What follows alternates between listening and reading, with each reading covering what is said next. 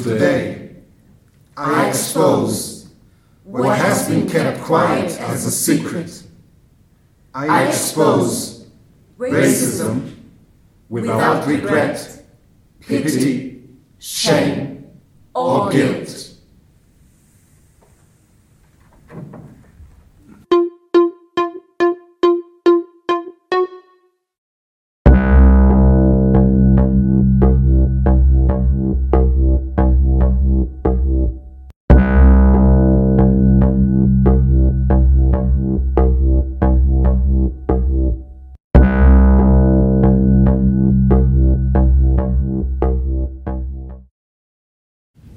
I once had this conversation with a childhood friend about black people.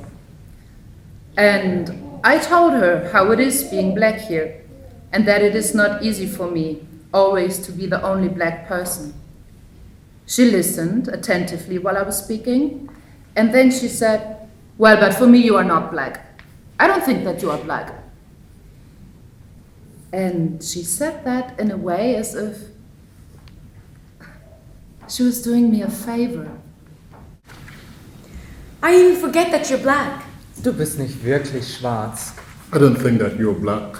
Du bist aber nur halb schwarz. Im Sommer bin ich genauso dunkel wie du. Well, for me, you're not black. I would say we are talking about negation. This infernal circle. When people like me, they say that I'm not black.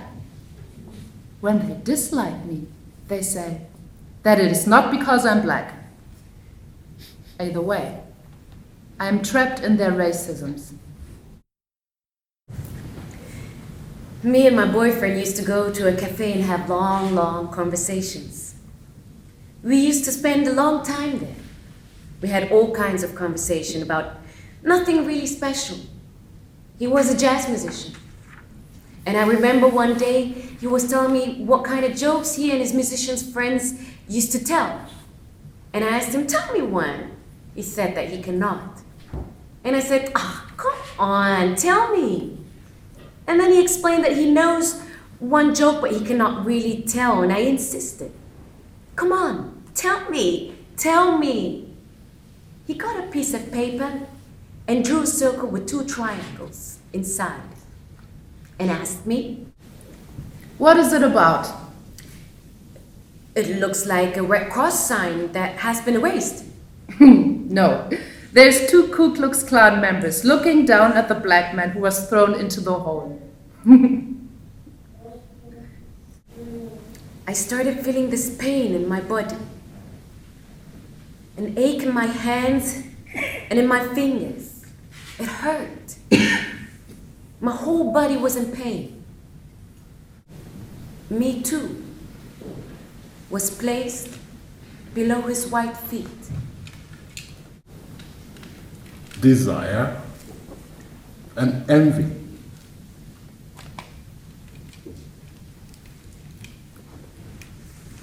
A white jazz musician playing the music of the black man, desiring him, and at the same time murdering the black man for he cannot be black. It is a lynch. In his fantasy, he is lynching the black man. Are you aware what a lynch is? Black men beaten to death or cut in pieces, subjected to rituals of castration and hanged in trees like strange fruits, as the song tells. Pieces of black men hands, tongues, ears, testicles, fingers, penises, there, hanging in trees like fruits. Strange, isn't it? Violently strange. I think I think that this desire for the death of the black man is in fact an unsolved Oedipus complex. What do you think? I hate when people touch my hair. Ask me where I'm from. I never felt that before in my body. In my fingers. I explained to her that I do not like them. She told me her Cuban friend likes it. I grew up hearing this word. It must be something bad. He apologized immediately. How do I wash my hair? With water and shampoo. She committed suicide. I think she was very lonely. I could not believe it. He smelled my hair and sang that song. About monkeys. I had to be better than all the others. Three times. Four. Black and smart. Angry. I am not aggressive. Angry because this is aggressive. Yes, I combed it. I do not want to be better. Imagine being the only black person in the family. I do not want to be worse. I realized how much of myself I have out at risk. I had to read a lot. Learn. Study. People always ask me, where do I come from? Since I was a child. They see you, and the first thing that crosses their mind is to check, where is she from? They just ask without even knowing you. It does not matter where you are at in a bus, at a party, on the street, at dinner, or even in the supermarket. I am being asked in the first place because I am categorized as a race, which does not belong. And if I answer and say that I am German, they look confused. They, they stop for a moment, like thinking, German? Or they just start laughing as if I misunderstood the question or gave the wrong answer. You know? And they go, Oh, no, no, no, no, no. But you cannot be German. You don't look German. Pointing at my skin.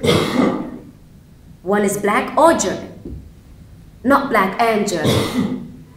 It seems one can only exist through an alienated image of oneself. The question contains the colonial fantasy that German means white and black means Ausländer. I have to add another component race and voyeurism. People come to ask where I am from because they have pleasure through the exhibition of otherness. They are not interested in hearing that I am from Berlin, but rather they want to hear a very exotic story where the colonial fantasies about the remote other are revived. I'm expected to provoke pleasure. I'm undressed impatiently, question after question. The white audience undresses me on the search of that paradise. What about your parents? Where are they from?